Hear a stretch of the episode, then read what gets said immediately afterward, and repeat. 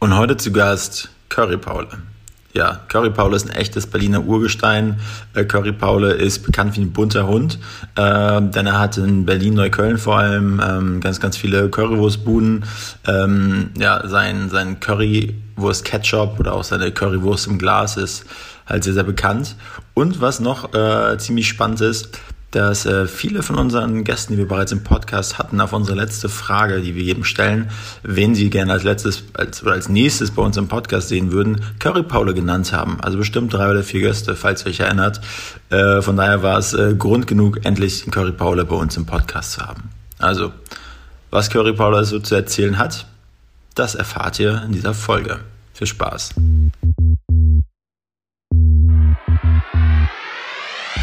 Willkommen bei Hauptstadt Podcast, dem Podcast mitten aus der Hauptstadt mit Wolfgang und dem Erik. Wir interviewen Unternehmer, Schauspieler, Politiker, Sportler, Stars und Sternchen und wer hätte es gedacht? Auch echte Berliner Schnauzen. Ich glaub, ich werd bekloppt. Das muss ich mir jetzt mal geben. Wenn ihr keine Folge von Hauptstadt Podcast verpassen wollt, dann abonniert uns doch einfach auf allen Kanälen und vergesst nicht euren Freunden und eurer Familie davon zu erzählen. Moin und herzlich willkommen beim Hauptstadt Podcast mit Erik und dem äh, würstlichen Wolfgang. Hey, und heute zu Gast, ja, da haben wir einen ganz, ganz besonderen äh, Menschen. Das ist nämlich der Andreas Kempf, aka alias Curry Paule. Und ich muss sagen, ganz, ganz viele Gäste, ganz, ganz viele äh, Leute, große Politiker, die wir interviewt haben, zum Beispiel. Unsere letzte Frage ist immer, wen würdest du dir als nächsten Gast bei uns wünschen? Die haben unabhängig voneinander haben ganz, ganz viele Curry-Paule vorgeschlagen und die meinen, dass es, dass du auf jeden Fall hier vors Mikro musst und das muss einen Grund haben und deshalb sitzt du heute hier. Ja. Herzlich willkommen. Ja, super, bin ich überrascht, danke. bin noch gern gekommen, also. Ja, und als du hier reingekommen bist, äh, also vorne hat die Sonne geschienen, auf einmal hat es angefangen zu, zu regnen. Ja, ich hoffe, dass das kein schlechtes oben war, dass das jetzt in Strömen angefangen zu regnen, aber ich bin genau in der letzten Sekunde rein und mich hat es also nicht erwischt, ja. äh, wie, wie magst du denn genannt werden? Soll ich einfach Curry-Paule sagen? Paule oder soll ich Andreas sagen? Also das Herr überlasse Kempf? ich jedem selbst. Ja. Also ich sag mal, die Leute, die mich von früher kennen, aus der Kindheit, aus der Jugend oder so, die bevor es Curry Paule so offiziell gab, die sagen natürlich Andreas Kempf oder Andreas oder Andi. Mhm. Aber ähm, die jetzt mich praktisch kennen als Curry Paule, nennen mich alle Curry Paul. Also manche sagen Paul zu mir, obwohl sie, obwohl ich Andreas heiße. Aber ich sag mal, das, ähm, ja, das bringt das halt mit sich, wenn man so eine Figur darstellt, dann ja. sollte das auch schon so sein. Denn Aber ganz ehrlich, bevor ich mich damit jetzt ein bisschen mehr beschäftigt habe, war, war ich mir auch sicher. Also das war so, so naheliegend, dass ich dachte, auf jeden Fall ist das Paul der Vorname. Ja, nee, das ist, ähm, um das mal gleich klarzustellen und zu erklären, der Paul war mein Opa. Ja. ja, also ich hatte damals, als ich den Imbiss gestaltet habe, wollte ich einen Namen haben, der nicht amerikanisiert ist. Da bin ich, da bin ich nicht so für. Also ich bin der Meinung, wir sollten das Deutsch lassen und sollten die deutsche Sprache auch fordern und fördern. Ja. Und ähm, da habe ich mir überlegt, was kann man sagen, damit das jeder versteht. Und dieser Paul, der hat nicht nur, dass es mein Opa war, sondern früher hat man so in den 50er, 60er Jahren, hat man den Paul eigentlich immer wieder beziffert. Zum Beispiel, ich gehe mal zu Kartoffelpaule oder zu Kohlenpaule oder so. Das war so ein Geflügel geflügelter Begriff damals, obwohl die alle nicht Paul hießen. Mhm. Ja, okay. Zum Beispiel Käsepaul. Käsepaul gibt's ja auch, also der heißt auch nicht Paul, der heißt ja. Wolfram und, äh, und den kennen auch nur alle unter Paule. Ne? Also das ist so ein wie so ein geflügeltes Wort gewesen und diese Curry-Paule ist also ein Begriff, den kann sich jeder merken, jeder weiß, worum es geht und ähm, ist ihm gut zu merken und auszusprechen. Auf jeden Fall. Genau. Curry Paule, du bist ja, du bist ja eine, also entschuldige, wenn ich das so sage, eine Urbulette. Genau, eine Urbulette. Ja. Ich, wir kommen beide aus, aus äh, Mecklenburg-Vorpommern ursprünglich. Sieht man ja nicht. Sind, nee, nee. Bei ihm hätte ich schon mehr gedacht. das sind die kurzen Haare. Ja, ja. Und meine, meine Mutter sagt immer, guck mal, wenn sie ein B auf der Autobahn sieht, die Buletten, ne? Aber wir wollen den Ball immer flach halten. Ja, ja, ja, genau. äh, Curryball, was gefällt dir besonders gut an Berlin und was gefällt dir überhaupt gar nicht an Berlin? Also, sagen wir mal so, äh, ich bin in Berlin geboren, ich bin in Neukölln geboren und äh, das Neukölln, wo ich groß geworden bin, unterscheidet sich komplett von dem Neukölln, wie es jetzt ist. Also ich sag mal, ich konnte noch auf der Hermannstraße spielen. Ich konnte am, was heute S-Bahnhof Hermannstraße ist, die gab es ja damals nicht. Der S-Bahnhof schon, aber nicht die U-Bahn. Und ähm, das war alles sehr, sehr ruhig. Und Samstag, Sonntag hast du kaum einen Mensch auf den Straßen gesehen. Und ähm, wir hatten ja damals nicht so einen großen Ausländerzuzug. Wir hatten zwar auch in der Klasse einige türkische, türkischstämmige Leute. Und die waren auch sehr integriert, sag ich mal. Aber heute, wenn ich heute zu meiner Mutter laufe, die immer noch da wohnt, wo ich geboren bin, in der mhm. Siegfriedstraße, wenn ich da hinlaufe, dann erkenne ich eigentlich Neukölln so nicht wieder. Wir sind ein Bezirk, äh, der hektisch geworden ist, der, der sehr, sehr viele Menschen bewegt, gerade am S-Bahnhof Hermannstraße, der sehr schmutzig geworden ist. Mhm. Also der, der Schmutz und Dreck hat unwahrscheinlich zugelassen, äh, zugenommen. Und da sag ich mal, da sind wir schon bei dem Bereich, was gefällt mir nicht. Also mir ver, ver, gefällt überhaupt nicht die zunehmende Verschmutzung in dem Bezirk. Mhm. Aber das Problem haben wir in ganz Berlin aber eben auch extrem in Neukölln. Der Müll wird auf der Straße entsorgt. Also du siehst dann mal da mal ein Wohnzimmer und hier mal ein Schlafzimmer stehen. Das sind die Sachen, die ich nicht mag. Aber wohnt keiner ähm, draußen. Bitte? Wohnt dann aber keiner draußen. Nee, wohnt keiner draußen. Das haben die einfach abgestellt. Und der, ich sag mal, der Trick ist ja dabei zu sagen, ja, ich hab's dahingestellt, weil äh, ich wollte es verschenken. Mhm, mhm, so, damit du ja nicht auf die Idee kommst, dass der sich vom Sperrmüll entledigt hat, mhm. aber so ist es aber, ja.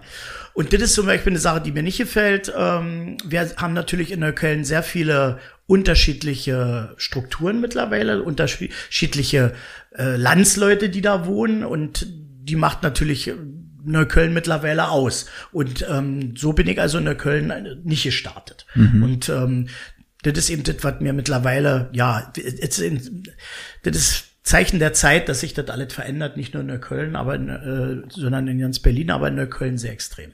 Ja, okay. Gut, vielen Dank für die Ausführung. bevor, bevor jetzt äh, zu, zu knallharten Fragen kommen, mhm. äh, bist du in zwei Zeitzonen unterwegs? Äh, nein. Also ich war mal jahrelang in zwei Zeitzonen unterwegs. Ja. Ich habe ja zehn Jahre in Rumänien gelebt und mhm. da haben wir eine Stunde vor. Mhm. Und ähm, ja, du spielst auf meine beiden Genau, für alle anderen, für, für alle, die es jetzt nicht sehen können, bildlich. Curry Paul hat nämlich äh, zwei Uhren um. Ja, ich habe zwei Uhren um, das habe ich schon immer um. Mhm. Ähm, das liegt daran sicherlich, dass, dass es mal zwei Zeitzonen gab, aber das hat sich überholt. Aber ich bin auch ein Uhrenliebhaber. Und ja. ich sage mal, warum sollte man nicht zwei Uhren tragen? Wer, wer schreibt uns vor, wie viele Uhren wir zu tragen haben? Und äh, der eine trägt eine Uhr, ein Armband oder nur Armbänder. Manche tragen gar keine Uhr. Die haben ja, ja ein Handy, da ist die Uhrzeit drauf. Aber ich liebe halt Uhren und ähm, ja, also ich denke mal, Leute, die zwei Uhr tragen, sind ganz besondere Menschen. Und zwar, die machen das so, wie sie das denken. Genau richtig. Wie viele Uhren hast du in deinem Fundus? Na, bestimmt acht oder neun. Mhm sagen wir mal, die, die jetzt werthaltig sind. Ja. Aber ich habe noch mehrere Uhren. Also ich weiß ja nicht, wie viel. Ich habe die nicht erzählt. Und die trägst du auch regelmäßig oder ja, genau. alles für die Vitrine? Also ganz ehrlich gesagt, die Idee war ja eigentlich gewesen, ich habe Uhren gesammelt oder ja. Sammeluhren. Jetzt momentan nicht so aktiv. Und da habe ich mir gedacht, hm, das ist ja langweilig. Immer nur eh eine Uhr, ja. Und ja. Das dauert ja ewig, er die alle mal getragen. Also trag doch gleich zwei. Und dann habe ich die zwei Uhren getragen. Und wenn man jetzt Uhren kauft als Wertanlage, ist es denn, dass man sagt, okay, das geredet man sich jetzt gerade schön oder verkauft man die dann auch irgendwann mal? Also da gibt es zwei unterschiedliche Richtungen. Die eine ist, wie du selber sagst, dass also ja. jemand eine Uhr als Wertanlage kauft und die weiterverkauft. Das ist ja ein Händler. Ja. Dann gibt es eben die Uhrenliebhaber, die also wirklich Uhren kaufen, die man mit dann Hand aufzieht, die also nicht äh, batteriebetrieben sind. Äh, das ist bei mir so. Ja. Das ist dann eine Automatikuhr. Da sagt man, die Uhr lebt eigentlich dann erst, wenn sie selber sich aufzieht oder wenn sie eben eine gewisse Mechanik hat. Und ähm, ja, also ich sag mal, ich habe sie mir nicht als Wertanlage gekauft, sondern okay. als Schmuckstück. Und ähm, dass ich die verkaufe, das ist nicht in meinem Interesse. Also mhm. ja. habe mich nicht mit dem Gedanken, jetzt die tragen die Uhren weiter zu verkaufen. Okay. Aber sicherlich bin ich, wenn ich eine gute Uhr sehe, aufgeschlossen, mir noch eine zu kaufen. So, wir sind ja hier nicht beim Uhrenpaul, sondern beim Curry-Paul. Ja, genau. Curry-Paul, erzähl doch mal, wie bist du zu Curry-Paul geworden? Was ist deine, was ist deine Geschichte? Ja, also die muss ich weit zurückgreifen in meine Kindheit. Gerne. Also ich bin ja in, in Köln praktisch äh, aufgewachsen. Mhm. Äh, und äh, in der Grundschule gewesen in der Köln, in der Oberschule gewesen. Und mein Vater ähm, hat auf dem Flughafen gearbeitet. Ja. Mein Vater ist mittlerweile tot. Meine Mutter lebt noch, Gott sei Dank. Ähm, die hat ja einen schweren Unfall gehabt, das hat man ja, in der Presse gelesen. Gehört, ja. Da hat die Presse ja sehr starkes Interesse gehabt, darüber zu schreiben, weil die dann rausgekriegt haben, das habe ich nicht forciert. Die ähm, haben dann rausgekriegt, dass das meine Mutter ist und ähm, war auch dementsprechend dann kommuniziert in den Medien. Aber mein Vater, als der noch lebte, aß der gerne Currywurst. Und äh, ich als Stöpsel bin dann immer mit und früher war es so gewesen, da hatte der Wochenmarkt doch Priorität am Wochenende. Mhm. Also man ist äh, nicht ins Einkaufszentrum gefahren, weil die gab es damals noch nicht. Das gab sicherlich ein Reichelt und äh, Brüder Manns und so Bilka und was das so ja, gibt's heute teilweise ja nicht mehr. Aber mein Vater ging also immer am Wochenende zum Wochenmarkt und da aß der denn seine Currywurst. Der hatte da so einen speziellen Stand, das war ein Fleischer, das war, der hat Currywurst gemacht mit geschmorten Zwiebeln und das war so dieses Wochenendprogramm, also Samstagsprogramm einkaufen. Und da bin ja. ich dann mit hab dann selber Currywurst gegessen, also schon ziemlich mhm. jung und ähm, habe daran noch Gefallen gefunden und mein Vater sagte dann immer zu mir, Mensch, äh, ich habe ja den Fleischer nachher gelernt und er sagt, Mensch, wenn du Fleischer bist, dann musst du unbedingt Imbiss aufmachen. Naja, gesagt, getan. Also ich hatte dann erst keinen Imbiss aufgemacht, habe ja dann meine Karriere im Lebensmitteleinzelhandel begonnen, habe meinen Fleischermeister gemacht und bin dann in den äh, Handel gekommen, bin dann dort auch in leitende Funktion bis hin zur Erschließung äh, von Osteuropa, äh, beauftragt worden von der Rewe damals. Äh, Werbung, Werbung. Und ähm, Und jedenfalls, irgendwo kam ich dann auf die Idee, also ich war selber Currywurst essen an einem Stand und, und dann dachte ich mir so, Mensch, dit, wie die das hier machen, du kannst es besser machen, ja. Und so ist eigentlich der Gedanke entstanden und dann habe ich diesen ersten Standort gekauft, als die aufgegeben haben, habe den dann übernommen und äh, äh, umgebaut. Zurück in, in Berlin, dann in Berlin, wieder. Ja. Also warst ja jetzt, wir waren gerade in Rum Rumänien noch, ne? Ja, ja, naja, sagen wir mal so, wenn, äh, wenn du das jetzt vom, vom Zeitstrahl mhm. her siehst, ich habe sehr viele Sachen doppelt gemacht. Mhm. Also ich habe immer meine berufliche Karriere forciert mhm. und habe immer nebenbei etwas gemacht. Also ich habe schon sehr viele Sachen gemacht. Ich habe zum Beispiel als erster den Dacia importiert. Ich habe ein Autohaus gehabt. Als ich in Rumänien gelebt habe, hatte ich einen Freund, ähm, der heute in Österreich wohnt und lebt. Und der sagte zu mir, du, in der Autobildzeitung hatte gestanden, äh, warum gibt es in Rumänien für 5000 Euro ein Auto, aber in Deutschland nicht. Und da war die Idee geboren, diese Autos in Rumänien zu kaufen. Die werden in Rumänien hergestellt, der Dacia, nicht?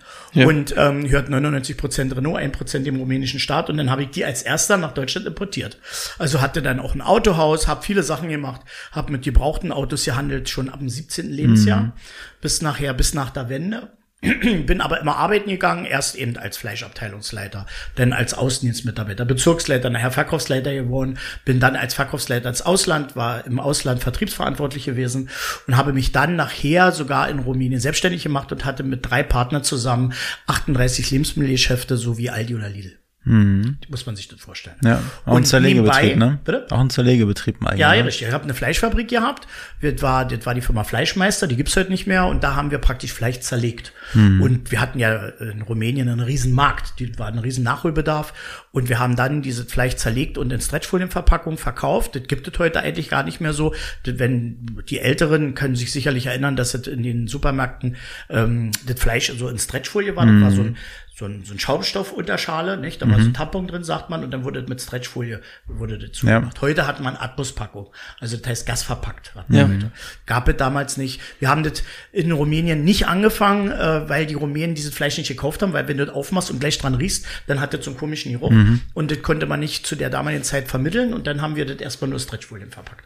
Und da haben wir wirklich äh, 16 Tonnen am Tag zerlegt und ja, also das war, war ordentlich gewesen. Muss Und äh, wo befinden wir uns da jetzt gerade äh, zeittechnisch? Jetzt, bef jetzt befinden wir uns gerade, lass mich mal nachdenken, 1903, 2000, muss so 2003, 2004 gewesen sein. Mhm. Und wenn du so viele Sachen da schon parallel gemacht hast, war das denn dann, ich hatte die Idee und habe mir jemanden gesucht, der es umsetzt, oder warst du überall so hands-on mit dabei und ich war über, also in, im Prinzip habe ich mir jemand gesucht, der die Macht hat, also ja. dem ich dazu getraut habe, aber immer mit, natürlich mit meiner Begleitung und habe so ein, ein ziemlich gute Team um mich herum gehabt, die sich dann um die verschiedenen Betriebe gekümmert haben. Also zur Spitzenzeit hatte ich also die ähm, Lebensmittelläden in Rumänien, dann hatte ich die Fleischfabrik, dann ja. hatte ich das Autohaus, wir hatten ja auch mehrere Niederlassungen in Deutschland und haben auch Autos an Renault zum Anfang verkauft. Ich hatte meine Fleischerei und ich hatte mein Curry Paule. Wow. Und das war alles parallel. Ja. Und mm. ich bin dann immer von, von Ding zu Ding gegangen und habe mich immer um die Sachen gekümmert und gesagt, das müssen wir machen, das müssen wir machen, habe mir die Kennzahlen angesehen, mm. also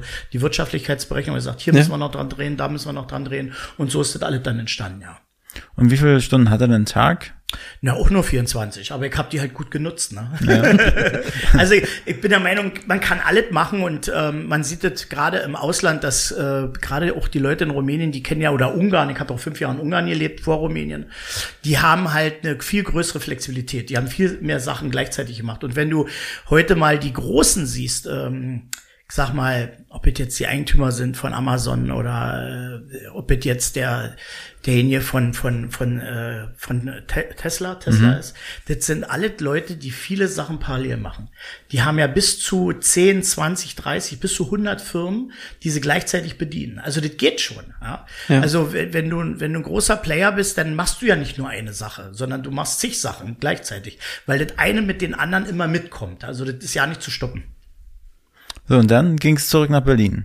Dann ging es wieder zurück, das war 2011, 2012, 2013. Da ging es dann wieder zurück nach Berlin, ja. Und dann hast du, äh, da hast du deine Currywurst äh, die erste Currywurstbude, wann es wurde damals? Nee, die, die habe ich ja schon 1993 eröffnet. Genau. 93, 94 habe ich die erste Currywurstbude eröffnet und die plemperte so vor sich hin. Mhm. Da gab es auch noch nicht den Kopf, also die hieß zwar Currypaule, ja. aber da war die noch nicht so personalisiert, wie sie heute ist. In welcher das Straße? Entschuldigung, in welcher Britzerdam. Britz. Britzerdam 120, die gibt's heute nicht mehr. Ich bin leider dort gekündigt worden, weil das Grundstück verkauft wurde. Ich habe jetzt andere Standorte da unten mhm. im Süden. Und ähm, ja, also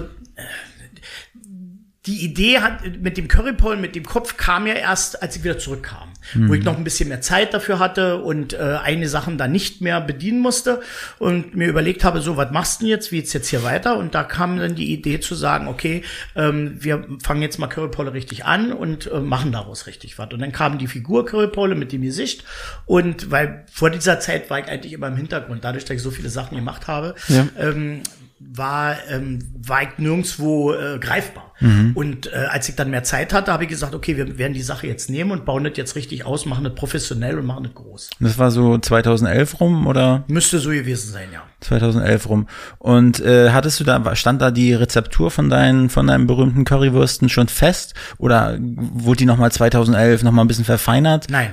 Also wir haben, ich habe natürlich die Currywurstsoße, also die Ketchup habe ich schon entwickelt, als ich den ersten Markt eröffnet habe, als ich den ersten Imbiss eröffnet habe. Da habe ich die Currysoße entwickelt bei mir in der Fleischerei mhm. und habe dann immer den Polizisten zu essen gegeben. Ich habe sehr viele Polizisten bei mir und ähm, Kugelsichere Wurst.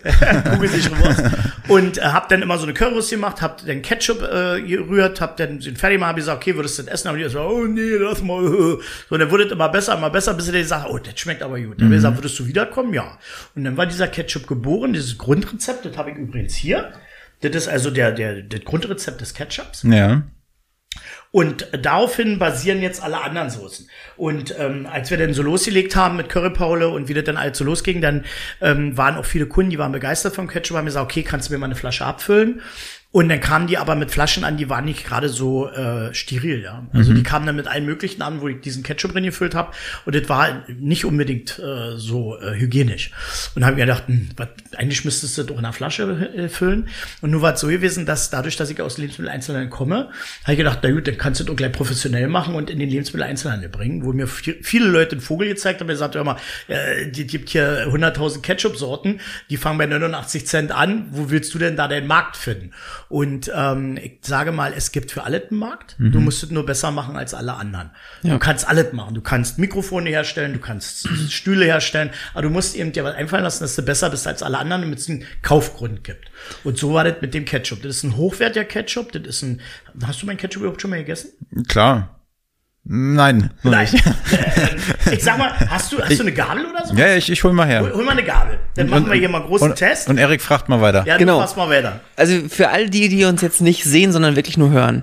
Du hast uns vier Soßen mitgebracht und genau. zwei Gläser mit, mit Currywurst. Richtig. Der, der Grundketchup hat welche Deckelfarbe? Gold. Gold.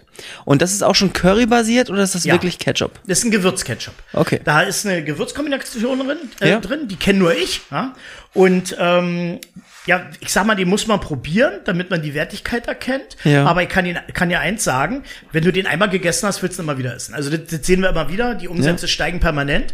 Und die Leute, die gegessen haben, die sind begeistert. Und wenn du mich in den sozialen Netzwerken auch verfolgst, also bei Instagram oder Facebook, dann wirst du ja auch sehen, ich poste ja manchmal auch das, was die Leute mir schreiben. Ja. Und da siehst du also diese wahnsinnige Begeisterung. So, jetzt machen wir mal einen Test. Ja. Ich nehme an, du hast bei mir noch nie eine Currywurst gegessen. Natürlich habe ich schon. Hast du eine Currywurst? Ja, ich musste mit meinem Vater wirklich, ich bin hierher gezogen und wir mussten nach verschiedenen Currywurstbuden suchen.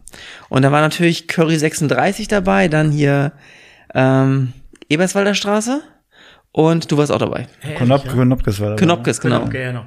Schönhausallee. So, pass Schönhaus. auf, jetzt, jetzt ist es, jetzt möchte ich kurz weiter erklären. Ich mache jetzt ja. hier mal einen Deckel auf, für die, die das nicht sehen. Mhm. Das ist eine Currywurst im Glas. Das bedeutet, ich habe hier eine Currywurst äh, entwickelt, die im Glas eingekocht wird. Und wenn du die jetzt isst, wirst du feststellen, die kann man kalt und warm essen. Mhm. Und äh, wenn du die isst, wirst du sehen, was die für ein Biss hat und wie lecker die schmeckt. Also, ich will jetzt nicht vorgreifen, also probiert einfach. Ja. So, ich schmatz wieder jetzt. und für diejenigen, die das jetzt zu Hause sich zubereiten? Braucht man noch mm. Currypulver oder Nein, du machst, naja, kann man machen. Kann man machen. Also kannst den Deckel abmachen und dann äh, eine Minute Mikrowelle ist die komplett heiß und fertig. Ja. Und dann kannst du sie auch dir auf den Teller packen mit ein bisschen Curry rüber oder ein paar äh, Röstzwiebeln, Schmorzwiebeln, was du möchtest. Also du kannst dann nach oben verfeiern, kannst du schärfer machen, ja. wie du willst. Aber das ist halt ein Pausensnack. Das ist ein Snack, den kannst du im Auto haben. Die LKW-Fahrer essen ja. das gerne, weil du machst das einfach auf und futterst das und hast gleich den Geschmack der Currywurst. Schmeckt sehr gut, ja. ja. Riecht schon unglaublich gut. Recht gut, ich nehme noch eins. Was ist das? Ist das äh, Kunstdarm? Was ist Naturdarm? Nein, das ist gar kein Darm. Das ist eine Currywurst ohne Darm. Das ist eigentlich die Currywurst, die Currywurst heißen darf. Mhm.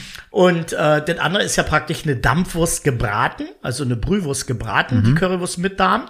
Das ist so eine Berliner Spezialität, aber das ist eine mhm. Currywurst, die kann Currywurst heißen und die gab es auch eigentlich zuerst. Mhm. Und wir haben ja so ein bisschen Ost-West-Gefälle, obwohl es ja Osten und Westen eigentlich nicht mehr gibt. Aber in Ost, in, ich sag mal, in der ehemaligen DDR hat man mehr die Currywurst ohne Darm gegessen. Köpke ja. zum Beispiel. Möchtest du auch mal kosten? nee, ich kenne meine Currywurst. Und im Westen hat man mehr die Currywurst mit Darm gegessen, ja. Die ist so ein bisschen, die mit Darm ist ein bisschen knackiger und die ohne Darm, die ist so ein bisschen, wenn sie warm ist, jetzt ist sie ja kalt, dadurch hat sie einen sehr starken Biss, aber normalerweise ist sie dann sehr knackig, die Currywurst ohne, äh, mit Darm. So, jetzt können wir mal die Frage stellen, wo, wo, also Unterscheidung, also was macht eine richtig gute Currywurst aus?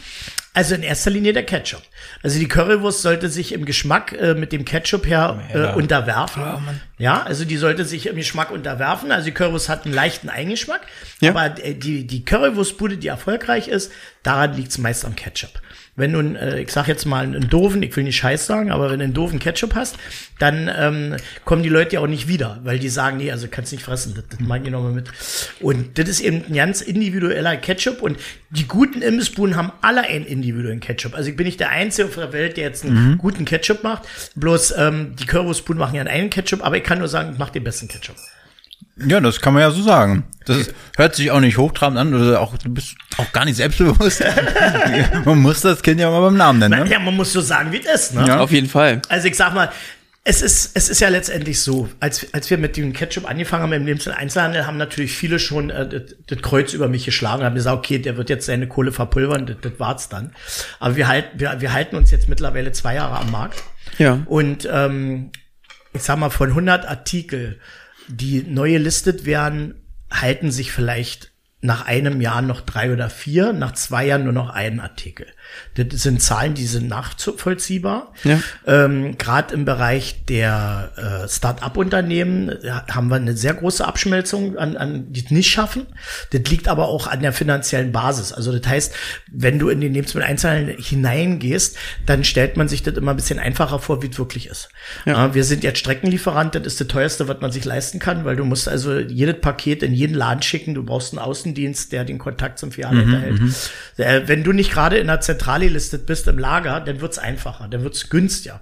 Aber diesen Weg gilt es erstmal zu überstehen und die meisten gehen daran halt kaputt, das muss man ganz klar so sagen. Okay, ja. zwei Fragen dazu. Sorry für die Unterbrechung. Also das war jetzt echt gut. Ähm, wo kriege ich das? Also die Currywurst im Glas kriegst ja. du nur bei mir. Nur bei dir. Die kriegst du, also die kriegst du bei mir in meinen Shops, also entweder ja. mein Amazon-Shop, ich habe einen Amazon-Shop und ich okay. habe einen eigenen Shop, also einen Internet-Shop. Da kriegst du die Currywurst. Ja. Aber mittlerweile sind wir dabei auch, äh, wir haben zum Beispiel in Hannover eine Shell-Tankstelle, also eine Shell-Tankstelle. Ja. Wir haben kleine Imbisse, wie zum Beispiel in Hannover das Brötchen. Wir haben auch Edeka-Märkte in München und ähm, die jetzt also auch diese Currywurst haben. Aber die Currywurst ist noch nicht listungsfähig bei den großen hier zum Beispiel in Berlin. Ja. Wir haben nur die Soßen drin. Ähm, die Currywurst, da sind wir gerade dabei, weil da dieses, was du jetzt in der Hand hältst, ist ein rein handgefertigtes Produkt. Ja. Das bedeutet, die Wurst wird gebraten, die wird geschnitten, die kommt da rein mit der Hand, wird die abgefüllt, die wird gekocht, wird die wieder rausgenommen und dann wird die etikettiert, alles auf einer kleinen Maschine. Das ist ein reines Handwerksprodukt, also ein Hand, ein mhm. wirklich Handprodukt. äh, aber mit diesem Produkt, so wie es jetzt gefertigt wird, bist du nicht konkurrenzfähig, wenn du das jetzt mal 100.000 machst oder 50.000. Das bedeutet, okay. du brauchst eben andere Maschinen und du brauchst dann auch natürlich Partner, weil diese Maschinen habe ich nicht. Und da sind wir dabei, aber du musst das Rezept dann wieder umentwickeln, weil du musst das umentwickeln auf große Maschinen, damit es funktioniert. Und wir sind dabei, und das ist nicht gelogen, wir entwickeln mittlerweile ein Jahr lang diese Currywurst im Glas, damit sie in großer Serie hergestellt werden kann. Mhm. Wir sind kurz vor dem Durchbruch. Wir haben einen guten Partner gefunden und ähm, wir haben jetzt die Geschmacksmuster, wir haben Sensorik gemacht und mhm. wir haben jetzt festgestellt, okay, die Wurst ist jetzt so, weil da geht es um Säuregrade, da geht es um pH-Wert, da geht es, wie wird eingekocht. Die großen Maschinen die, äh, kochen stärker ein, damit das MAD länger wird, dann schmeckt es nicht mehr. Der Ketchup wird zur Bratensoße, die Wurst, die Wurst verpulvert sich. Also das, sind, das sind riesen, ist eine Riesenaufgabe. Mag man sich überhaupt nicht vorstellen. Man denkt, na okay, pack die Currywurst drin, dreh zu, koche, wie so eine Marmelade fertig. Nee, weit gefehlt. Also das ist eine echt, das ist wirklich eine, eine tolle Aufgabe und äh, die muss man erstmal hinkriegen. Ja. Und natürlich, wenn du ein Jahr daran rumfummelst, das kostet alles natürlich ein Heiden Geld. Ne? Das macht man ja, machen ja alle nicht umsonst. Also die wollen ja alle bezahlt werden. Du hast zigmal eine, eine Laboranalyse, um zu sehen, äh, was sagt das Labor, ist der Wert richtig, haben wir richtig eingekocht, ist es eine Vollkonserve, ist es eine Halbkonserve, ist es nur pasteurisiert, welche MAD können wir geben. Also das, das, das hat schon in sich. Das glaube ich. Und für die Leute, die jetzt unbedingt bestellen wollen, ähm, bei dir im Shop oder bei Amazon, was, was bezahle ich für einen Currywurst? Du bezahlst 3,90 Euro ja. pro Glas. Und ähm, dazu kommt dann noch der Transport. Also ja. das heißt, die Verpackung ist ja inklusive, aber du musst den Versand noch bezahlen. Okay. Und äh, äh, die Bestelleinheit sind sechs Gläser. Also es gibt auch Kunden, die bestellen nur ein Glas, haben wir jetzt gehabt. Mhm. Bloß der bezahlt für so ein Glas neun Euro, wirtschaftlich äh, Blödsinn. Ja. Aber es gibt halt Leute, wir haben jetzt nach England geliefert, wir haben, äh, wir haben nach, nach, ähm, nach, wir haben, äh, was war nicht das weiteste gewesen? Na, na, Norwegen haben wir geliefert und so. Und ganz wenig. Also wirklich Leute, die da sitzen, die viel Geld haben und sagen, ich lasse mir jetzt einfach mal aus Berlin eine Currywurst kommen. Mm. Und die waren doch alle begeistert. Und ist natürlich günstiger, als von England hierher zu fliegen. Dann kann man auch sagen, lieber 10 Euro für die Currywurst. Ja, genau. Ja, die, gar nicht so doof. Gar nicht so doof. Ja, die, die, gönnen sich das. Aber ja. wir haben auch Großaufträge. Wir haben jetzt also, wir haben äh, 2400 Gläser gemacht für Hobby-Wohnwagenbau, die also so eine Präsentpakete machen. Mhm. Wir liefern an Mercedes, wir liefern an auch großen anderen, äh, ähm, ähm, ähm na sag mal, ähm, nicht Gesellschaften, sondern, sondern äh, die auch so Werbung machen. Wie heißen die? Äh, Marketingagenturen. Marketingagenturen, die dann wiederum für ihre Kunden so eine Pakete packen und da mhm. sind wir dann mit dabei. Ja. Ja. Also wie gesagt, Currywurst im Glas ist im Lebensmittelhändler nicht vorhanden. Ja. Die Soßen haben es alle hinter sich, also die haben die Entwicklungsphase hinter sich, also mhm. da ist es fertig. Ja. Wir produzieren pro Sorte immer so 15.000, 16.000 Stück und ähm, ja, dann sind die bereit und, und werden dann in den Markt rausgeschickt. Ja. Und für alle, die jetzt da draußen denken, mit Jack Curry, Paulo kannst du erzählen, ne, äh, äh, im Himmelsjahrmarkt, ich kann das alles bestätigen, ne? Ich komme ja auch aus der Fleischindustrie ursprünglich. Ja, so, von, von daher ist jetzt naja. Na, das hört sich immer alles so einfach an. Aber ich will mal ein bisschen weitermachen, wenn es erlaubt ist. Ja, natürlich. Wir haben also dann äh, die Steaksoße. Ja. Die Steaksoße ist auf der Basis von meinem Ketchup. Da ist aber Zwiebel und Gurke drin und hat eine ganz leichte Schärfe. Ja. Aber du, willst du mal probieren? Reißen wir auf hier. Ja, komm, machen wir jetzt hier. Komm, zack, auf. Mal einen kurzen. mal einen kurzen. Hm. Mhm. Reich mal weiter. Ja, okay. Mm. Hat auch ein bisschen Steak vielleicht säuerlich, das ist ein bisschen wie, wie, wie, fast wie, als wenn ein bisschen Gurkenwasser so Ja, ist es ja auch. Ja? Ja, ja, das ist ja klar. Da ist ja Gurke und Zwiebel mit drin. Mhm. Und wenn du das. Hattest du das gerade gesagt? Habe ich gesagt. Achso, gut, dann, ich dachte jetzt, Mensch. und, ähm, und wenn du das auf den Steak machst, das ist wirklich sehr lecker. Ja, schmeckt ja, wirklich sehr gut. Ja. So, dann ähm, haben wir unsere, unsere, unseren Chili-Ketchup. Mhm. Unser Chili-Ketchup hat eine gewisse Schärfe, aber nicht so, dass es die Oma vom Stuhl reißt, sondern ähm, wir, wir sind ja momentan im Zeitalter hier noch schärfer, noch schärfer, ja, du krebsroter Kopf und mhm. ja, jetzt ist richtig, jetzt schmecke ich gar nicht mehr. Ja. ja. Ähm, das ist es nicht, sondern ist eine angenehme Schärfe, die nach hinten rauskommt. Das bedeutet, du musst äh, Ketchup nach hinten raus. Ja, nach, nee, ja, nach, nach hinten raus vom Geschmack, ja. Brennt doppelt. Ja, aber ich sag mal, der, der, die Schärfe, das wirst ja. du gleich sehen. Nimm, nimm mal einen ordentlichen äh, Löffel vor. Ja, das mache ich. Äh, da wirst du sehen, dass du eine Weile brauchst. Der Speichel muss sich mit den Gewürzen verbinden. Die Würze haben ja ätherische Öle und die kommen nicht sofort, sondern wenn du jetzt das mit dem Speichel verbindest und da so ein bisschen drauf rumkaust, dann merkst du, dass nach hinten raus kommt die Schärfe und mhm. zwar eine angenehme Schärfe. Also es gibt eine angenehme Schärfe und es gibt eben die brutale Schärfe. Eins muss ich noch dazu sagen, Schärfe kann man nicht schmecken. Und zwar die Schärfe entsteht durch den Kontakt zu deinem Schmerz. Nerv im Mund. Und wenn die Leute sagen, oh, das ist ja scharf, das bedeutet eigentlich nur, dass der Mund denkt, du hast ja mit der Rasierklinge Mund geschnitten. Das ist das Gleiche, ja. Und, ähm, und das wird nur der Schmerznerv angesprochen und dadurch empfindest du die Schärfe. Aber Schärfe kann man nicht schmecken. Ne? Okay. Und je schärfer die Sache ist, Habanero zum Beispiel, umso mehr Schmerz empfindest mhm. du. Und diesen Schmerz definieren wir als Schärfe. Und ich sag mal, ich mache jetzt mal auf. Das wird ja auch irgendwie in Scoville oder sowas gemessen. Ja, das ne? wird in Scoville gemessen, ja. Und du sagst lieber scharf essen, als mit der Rasierklinge im Mund rumspielen. Ja, das ist, you know. Aber lass es mal ein bisschen im Mund, äh, schluck's mal nicht gleich runter, sondern lass es mal ein bisschen im Mund äh, wirken. Und, und dann erst im Abgang merkst du, oh, jetzt kommt langsam die Schärfe hoch. Mhm. Aber wirklich angenehm. Ja. Ja, wirklich Merkst angenehm. du Schärfe? Ich merke eine leichte Schärfe. Ich sag mal, wenn dein Mund jetzt schon so tot ist, weil du diese ganz scharfen Sachen gegessen hast, dann schmeckst du das fast ja nicht mehr. Mhm. Weil ähm, es ist so, dass der Schmerznerv sich natürlich auch an etwas gewöhnt. Und dadurch, die Leute, die sehr scharf essen, müssen immer schärfer essen, ja. um etwas zu schmecken.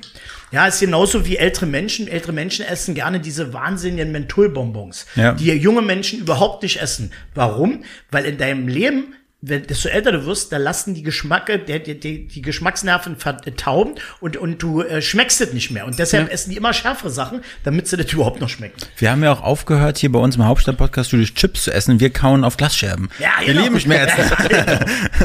so, also, jetzt kommt die Aber ganz kurz noch, die ja. Chili-Soße ist genau das, was ich zu meinem Fleisch brauche. Ja. Also Montag ist mein Geburtstag, für alle, die noch Schenke schicken wollen. Und äh, das wird auf jeden Fall die Soße, die mit zum Grill Ja, okay, also du kannst wird. das mitgebracht hast, behalten. Das ist ja, halt schon mal mein Anteil zu deinem Geburtstag. Ich, ich, ich wollte ich wollt noch einkaufen gehen, aber so ist natürlich noch besser. Dann brauchst du nicht mehr. Vielen Dank. So, jetzt kommt der Newcomer, der ist nur dies, die ist dieses Jahr rausgekommen. Ja. Und zwar sind meine Barbecue-Soße. Oh. Sehr schön. Das ist eine komplett andere Soße. Die ist also noch nicht mit dem, mit dem Grundrezept zu verwechseln. Das ist wirklich komplett neuer Aufbau. Ja. Und ähm, ich sag mal, mir ist so gut gelungen. Ich mach's mal auf. Ich will aber ganz kurz sagen, wir sind hier nicht bei QVC, wir sind bei Hauptstadt-Podcast. Ja, ja, ja. naja, gut. so. Mm. Aber ist eine reine Barbecue-Soße. Mm, so wie sie geil. sein muss. Ist richtig gut. Wie kann man sagen, wie Alfred Biolek, ne? Ja, den muss aber jetzt noch Rotwein raus, weil der hat ja mal Rotwein. Die ist wirklich gut. Und sowas bräuchte ich zu meinem Steak. Und ich habe am 1. Okay. August Geburtstag. Ihr könnt euch das ja teilen. Ja. so, und die Originale ist ja schon da in dem Glas mit drin gewesen, ne? Ja, richtig. Also der Ketchup gehört natürlich zur Currywurst, der Grundketchup. Eine ja. Barbecue-Soße macht sich da schlecht. Und ähm, ja, also wie gesagt, das ist, ist der Artikel der Zukunft und wir leben ja nun mal im, im Fastfood-Bereich und mhm. in Convenience und bla bla bla. Und da ist es eben eine tolle Sache, wenn du sagst, okay, ich habe so ein paar Dinge am Schrank, die sind ja auch lange haltbar. Und dann, wenn du Appetit auf der Currywurst hast, musst du nicht gleich losstiefeln, dann machst du ja ein paar Pommes im Ofen, die gibt's ja, ja. überall. Gibt ja mittlerweile Mikrowellen-Pommes, die schmecken ja auch lecker. Und dann haust du dir die anderthalb Minuten in der Mikrowelle, dann sind die Pommes fertig und dazu isst du deine schöne Currywurst, hast du ein schnelles Essen. Und bestellen kann man das in meinem Shop, sagt man ganz kurz, das ist ja. www.feinkost.curry-paule.de. Ich wiederhole, feinkost.curry-paule.de oder du gehst einfach auf Amazon, gibst Curry Paul ein und das ist mein ganzes Programm. Und da gibt's aber auch die Pommes zu kaufen? Nein. Äh, Pommes, aber die Pommes, was für eine Pommes äh, verkaufst du denn bei dir in den, in den Buden?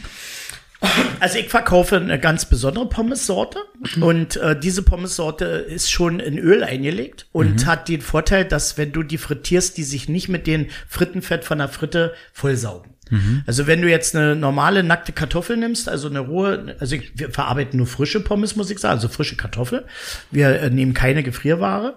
Und ähm, wenn du eine normale Kartoffel nimmst, also die nicht vorbehandelt ist, dann saugt die praktisch beim, äh, beim Frittiervorgang das Fett aus der Fritte weg. Mhm. Und das isst du dann. So, und damit das nicht passiert, sind unsere schon mit einem schönen, sauberen Öl vorbelastet, so vorher, also praktisch schon eingelegt da drin und das gibt eine unwahrscheinliche Knackigkeit und ähm, ja, und du isst also nicht dieses Fett aus der Fritte.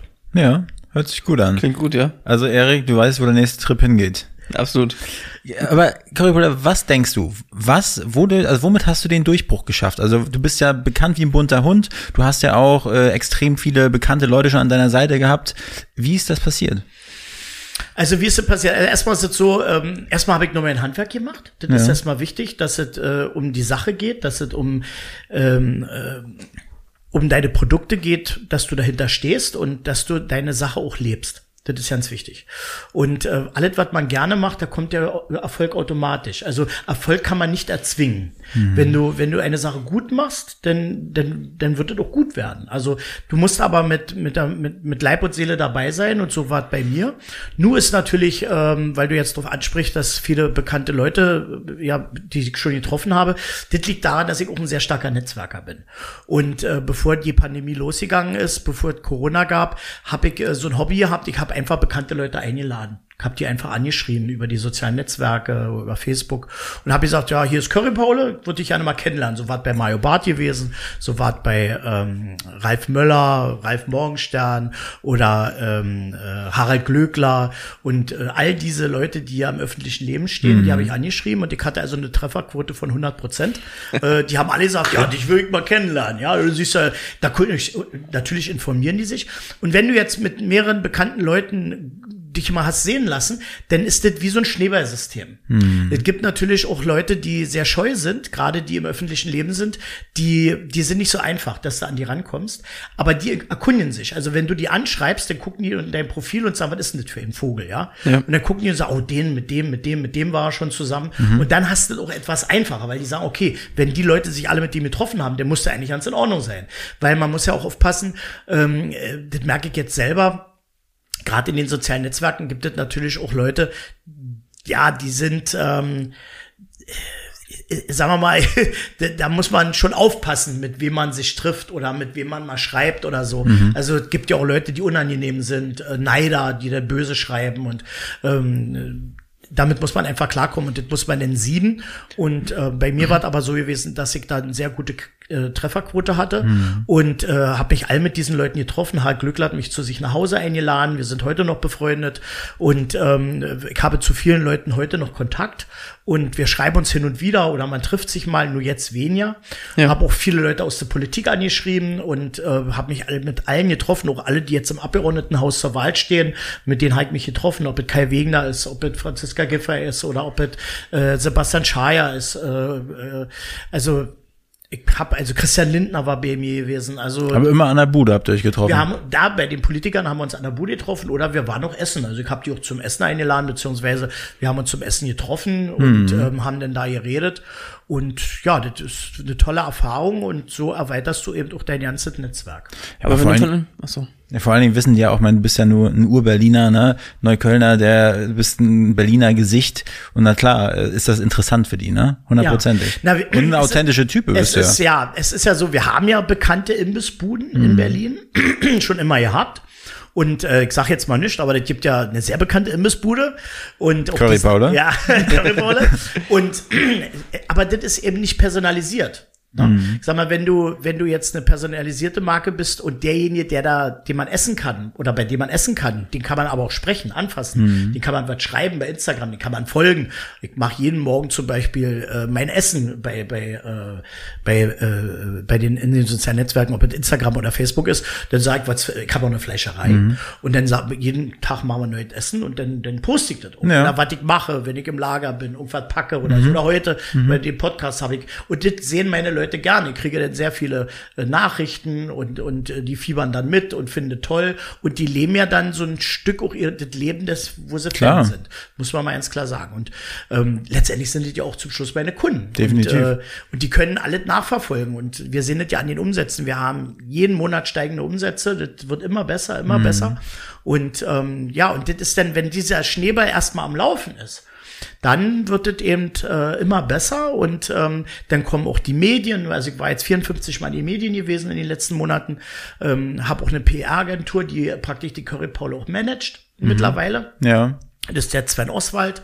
Und ähm, der macht das wirklich gut. Der ist ja selber auch Fernsehmoderator und Radio. Der war auch vor, äh, vor ein paar Folgen bei uns. Ah ja, okay, genau. Ja. Und der hat sich, glaube der hat sich auch empfohlen. Der hat mich auch vorgeschlagen. Er meinte auch, hat er nicht auch gesagt, wir sollten mit dir gemeinsam irgendwie Gin trinken und Zigarre rauchen? Ja, das, genau, ja, genau. Ja, genau. Ja, ja. Das mache ich hin und wieder mit ihm, dass wir einen guten Gin trinken. Also ich trinke gerne Gin, also jetzt nicht jeden Tag, aber wenn es mal passt.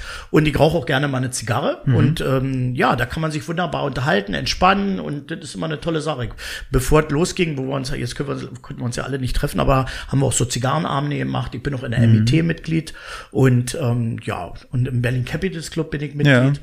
Und da habe ich mich oft mit den Leuten getroffen. Mhm. Das ist ein tolles Ambiente und dann hat ja. man da eine Zigarre geraucht. Manche rauchen ja keine, aber die, die jetzt Zigarrenraucher waren, dann hat man das genossen und sich unterhalten. Ich würde sagen, der Erik und ich, wir besuchen dich nochmal bei Gelegenheit. Wir bringen einen schönen Gin mit und genau. eine schöne Zigarre. Ja, genau. N nicht was aus dem Aldi, nicht, nicht, nicht äh, Brown Gold oder nee, wie billigen Stumpen heißen da. Handelsgold. Ja, ja, genau. Nee, um was hat mein Onkel immer geraucht? Ja, gestunken wie die ja Pest. Klar, Handelsgold, das ist ja, kannst du einen alten Damenstrumpf rauchen. Aber nur wenn er von Erik getragen ist. Ja. Aber eine gute Zigarre ist ja das Blatt, das liegt ja seit Jahren, seit Jahrzehnten liegt ja fast dieses Blatt, bevor es verarbeitet wird. Und das sind dann wirklich, wirklich sehr gute Zigarren. Die kann man auch rauchen. Die kratzt so nicht im Hals. Und ich bin normalerweise nicht Raucher. Also das heißt, äh, mhm. diese Zigarre, wenn du jetzt nicht Raucher bist, also, hustest ja unendlich. Aber das sind wirklich, Zigarren gibt ja auch unterschiedliche Stärken. Also ich sag mal, wenn du jetzt eine schwache Zigarre nimmst, mhm. ein helles Blatt nimmst, dann ist das ja toll. Wobei es gibt auch dunkle Blätter, die auch nicht so stark sind. Aber da muss man sich dann schon auskennen. Dann sollte man zum Zigarrenhändler des Vertrauens und dann findet man schon was Schickes. Wir, also der Erik und ich, wir haben mal hier das äh, Beispiel durchgespielt. Beispiel durchgespielt. Wir wollen äh, auch eine Currywurstbude hier unten bei uns. Mhm. Vom, wir sind ja hier äh, am S-Bahnhof Storkower Straße im Herzen von Berlin, Lichtenberg. Und äh, wir wollen hier auch eine Bude aufmachen. Die soll auch Currypaula heißen. Ja, kannst du machen. Wir haben, ja, wir haben ja eine Firma, die vergibt Franchise-Verträge. Ja. Und äh, da kannst du dich bei mir bewerben.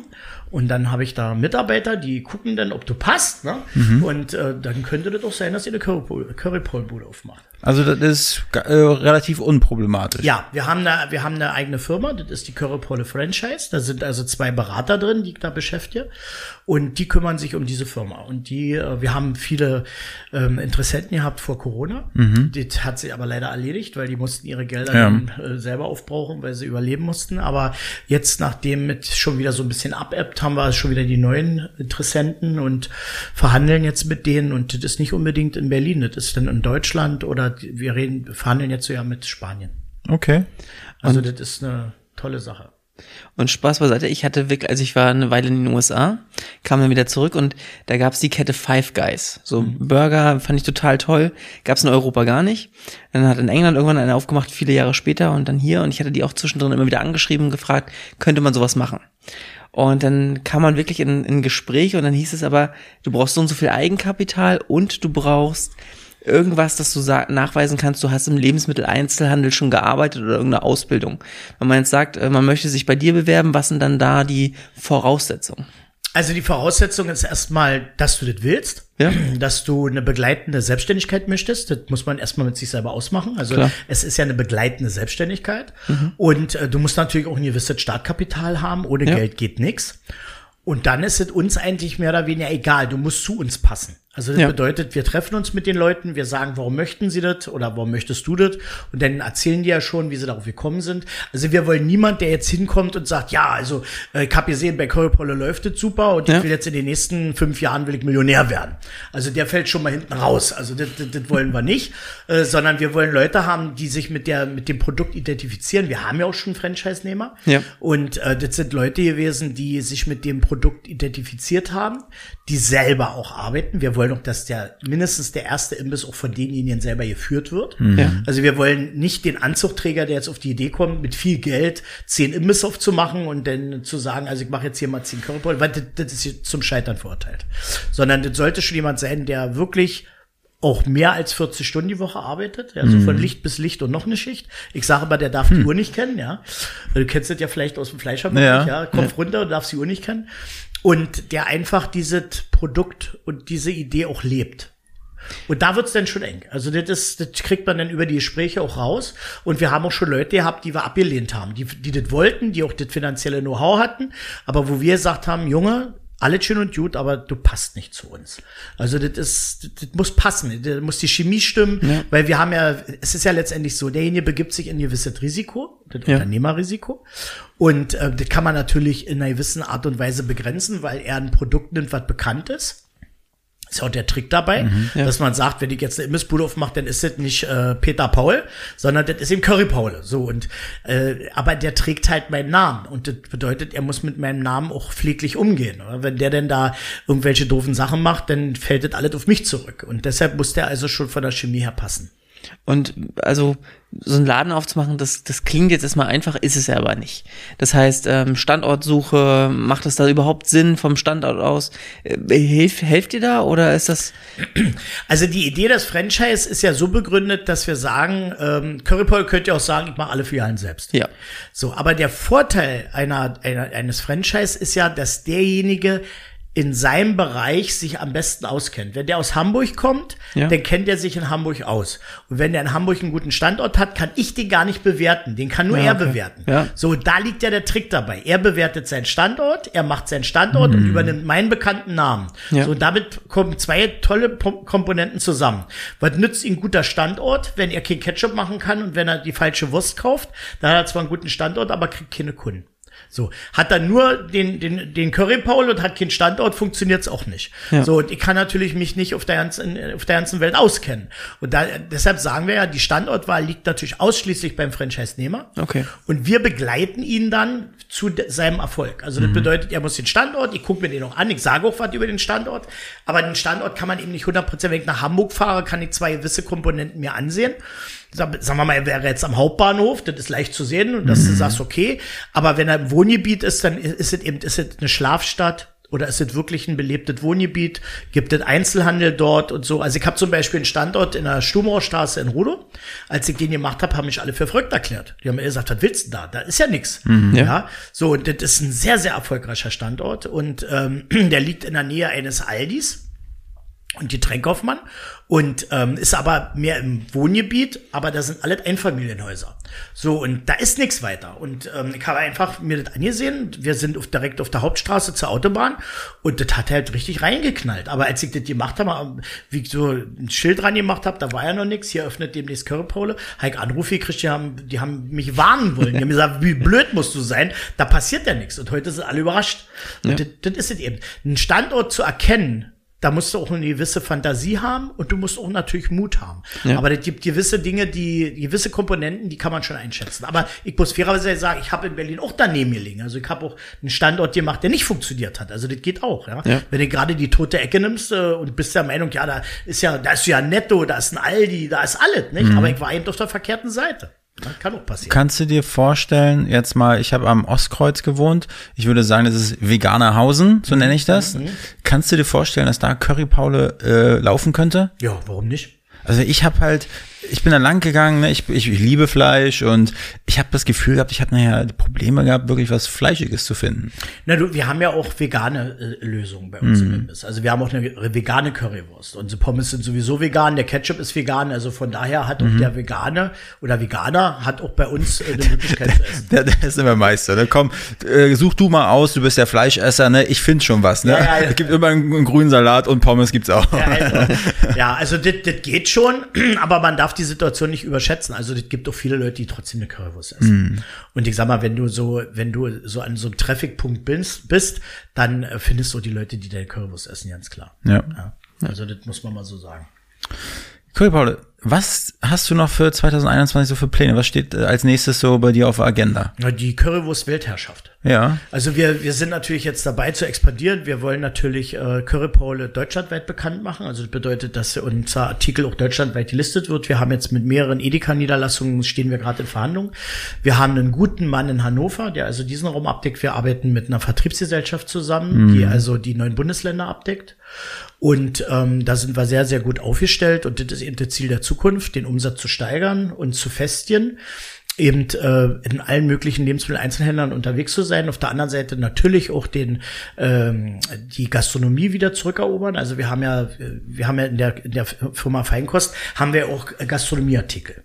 Das bedeutet, wir haben den 10 Liter Eimer Ketchup, 5 Liter Eimer Ketchup und wir haben die Currywurst geschnitten, frittiert, vakuumgezogen mit 5 Liter Ketchup als Einheit für Leute, die jetzt zum Beispiel sagen, also ich habe jetzt hier so ein, ich sag mal, ein Kaffee Ja. Oder ich habe, äh, äh, so, wie heißt das hier, so, so ein Späti oder sonst mhm. irgendwas und die können keine Currywurst anbieten, weil sie erstmal das Know-how nicht haben, weil sie keinen Abzug haben, äh, weil, sie, weil sie die Konzession nicht haben. Und ich habe einen Artikel entwickelt, den kannst du überall machen. Also das heißt, du nimmst die Currywurst, machst sie in Ketchup, machst sie in der Bengmarie, das ist so ein Warmhaltgerät, machst du warm und dann kannst du die Currywurst verkaufen. Und das ist eigentlich das, wo wir hinwollen und wir haben immer mehr Nachfrage, gerade Shelltankstellen, mhm. die haben keinen Abzug, die können nicht braten, aber die sind begeistert von dem Artikel. Ich bin komm, äh, gestern war ich den ganzen Tag in Hannover, ich habe mehrere Kunden in Hannover, habe die alle abgeklappert und die sind alle hellauf zufrieden. Und das ist eigentlich da, wo wir jetzt hin wollen. Das sind, äh, ist eigentlich so das Ding der nächsten Jahre zu sagen, wir wollen das also äh, festigen ja. und wollen unsere Umsätze dementsprechend ausbauen. Ja, spannend. Ja. War das jetzt der Schlusspfiff gerade? eigentlich nicht. Wolfgang kommt gleich wieder zurück. Okay. Ja, und ähm, sagst Currywurst Weltherrschaft, also was, was ist denn realistisch? Also nach Deutschland kommt Europa oder? Ja, natürlich. Wir, wir bauen natürlich im Amazon-Bereich, bauen wir, äh, sind wir praktisch europaweit unterwegs. Ja. Wir wollen in die USA, wir haben unsere Marke, also ich habe meine Marke in den USA schützen lassen. Mhm. Das langfristige Ziel ist die USA, das muss man klar sagen, aber nicht mit einem Imbisswagen oder so, ja. sondern wir wollen unsere Produkte in die USA bringen über das Internet. Das heißt über Amazon. Mhm. Amazon hat uns als Marke bestätigt. Wir sind äh, eine eingetragene Marke bei Amazon. Ja. Wir sind Partner von Amazon mittlerweile. Ich sage mal wir, bin ja eigentlich ich, ja. Aber ich, ich rede mal für meine ganze Mannschaft mit. Ja. Ähm, ich kann natürlich das nicht alles allein machen, ja. Wir haben einen E-Commerce Manager, den Max, der macht das super und äh, der sitzt äh, die ganze Nacht vor dem Computer und optimiert und schreibt und macht und tut. Und das, wenn du jetzt zum Beispiel Curvus im Glas bei Google eingibst, sind wir gleich auf der ersten Seite. Ja, das ist gut. natürlich eine Arbeit Arbeit. Das, das, mag man ja nicht glauben, aber das ist eine schwere Arbeit. Das hat Max Nächte gekostet und mhm. ähm, genauso die Sache voranzubringen bei Amazon, das ist diese Ranking zu erhöhen. Das ist eine Riesenarbeit. Und da sind wir halt bei. Und wenn wir einen gewissen Standard jetzt in Deutschland haben, in Europa haben, dann gehen wir nach Amerika. Das ist also und ist, ist Currywurst in den USA auch, ein, auch eine Sache, die jeder kennt, oder? Ja, also ich sag mal, deutsche Produkte sind in den USA sehr begehrt. Mhm. Und jetzt muss du dir mal vorstellen, Amerika ist ja sehr, sehr groß. Ja. Und äh, die Amerikaner sind da im Internetbereich schon weiter wie wir. Also die kaufen viel mehr über das Internet als wir in Deutschland. Und da haben wir also sehr, sehr gute Chancen. Das, das, äh, überleg mal, du hast die Möglichkeit als Amerikaner eine deutsche Currywurst zu kaufen. Ist doch geil, oder? Ich meine, du, du bestellst sie dir bei Amazon, die kommt ins Haus und du ja. hast praktisch ein Original Berliner Produkt, so ja noch eine richtige Type, die Currypaule, mhm. die kannst du auch noch bei Instagram oder so folgen, ja, weil das kann man ja weltweit machen. Und das ist doch eine tolle Sache, oder? Ja, auf jeden Fall. Also, und da wollen wir hin. Also ich sag mal, die, äh, wenn er jetzt mal so gleichstellt, ich denke mal so, in den nächsten zehn Jahren werden wir bekannt wie Coca-Cola sein. Ja. Okay. Wir beobachten es auf jeden Fall. Gehe ich auch von aus. Also ich war, ich war mal in Philadelphia auf dem Weihnachtsmarkt und was da sozusagen, die, da gab es auch einen Stand mit äh, Nürnberger äh, Lebkuchen und so ein Kram, was das weggegangen ist und sozusagen, was die da noch für eine, für eine Marge um raufgeknallt haben. Ne? Und die haben es einfach, haben es ihnen aus den Hände gerissen. Ja. Also wir haben natürlich das auch analysiert und wir sind fest der Meinung, dass wir unsere Produkte in den amerikanischen Markt hineinbekommen. Das hm. ist noch ein langer Weg. Ja. Und äh, wir müssen natürlich die Produkte auch dementsprechend entsprechend vorbereiten für den amerikanischen Markt. Nicht, dass wir sie äh, geschmacklich abrunden, aber Amerika hat natürlich eine ganz andere Klage, äh, Klagewilligkeit, äh, sag ich mal. Also ja. das, ähm, da gibt's noch eine Menge zu tun, aber Amazon hat uns Unterstützung zugesagt. Mhm. Und ich denke mal, manche sehen das ja sehr kritisch mit Amazon und sagen, oh, Amazon, da will ich nicht bestellen. Aber letztendlich ist es eine Handelsplattform, das muss man ganz klar so sagen. Ja. Und äh, das gibt eben auch kleine Unternehmern die Möglichkeit, am globalen Markt mitzumachen. Das muss man mal klar sagen. Und jetzt kann man über Amazon reden.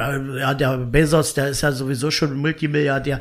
Ich sehe das alles ein bisschen entspannter. Ja, äh, das ist so eine Diskussion, auch so eine Neiddebatte. Ich sag mal, das ist ein Mensch, der hat sich was einfallen lassen im Leben und das hat gezündet. Ja?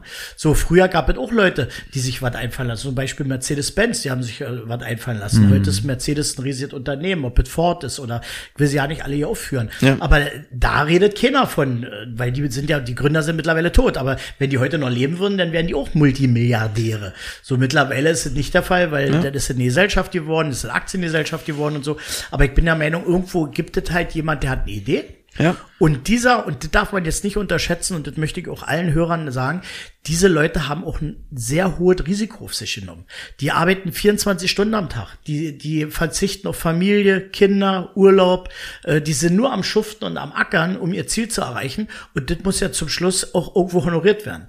Und da kann man auf so eine Leute eigentlich nicht neidisch sein. Und ich möchte den Tagesablauf von Bezos oder wie sie alle heißen ja nicht sehen, äh, was die so leisten.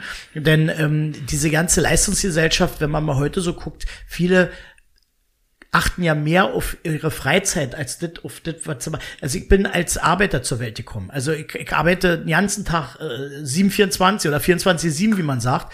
Aber ich bin so ausgebildet, ja. Jeder Mensch kommt ja, wenn er geboren ist, faul zur Welt. Das ist mhm. so. Man kommt ja. faul zur Welt. Ja, man und geht ab und zu mal an eine Milchbar. Bitte? Man geht ab und zu mal an eine, eine Milchbar. Milchbar so. Und dann entscheidet praktisch dein Umfeld darüber, ob du ein fleißiger Mensch wirst oder nicht. Mhm. So, und ich sag mal, früher haben eben die Leute, die mich ausgebildet haben, die haben teilweise waren die noch im Krieg. Ich bin jetzt 57 Jahre alt. Die waren teilweise im Krieg. Die haben natürlich einen ganz anderen Fleiß ausgestrahlt als heute manche Leute. Ja. Und äh, wenn du was im Leben erreichen willst, dann musst du halt fleißig sein. Und da ist nach 37 Stunden nicht Schluss, sondern da fängt die Arbeit erst richtig an. Da bin ich erst warm gelaufen. Und äh, wenn ich, mein Tag fängt um 4 Uhr morgens an teilweise und um 22 Uhr endet der. So, und das, dann hast du aber auch eine Menge geschafft. Das muss man natürlich auch wollen.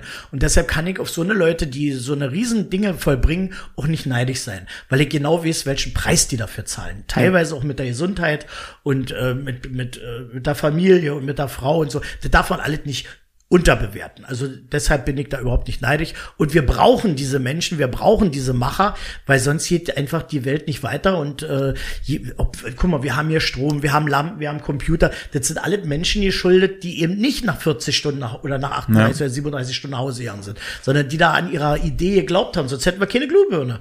Wir hätten kein Telefon, wir hätten keine Bahn, wir hätten kein Auto, wir hätten ja. nix, ja.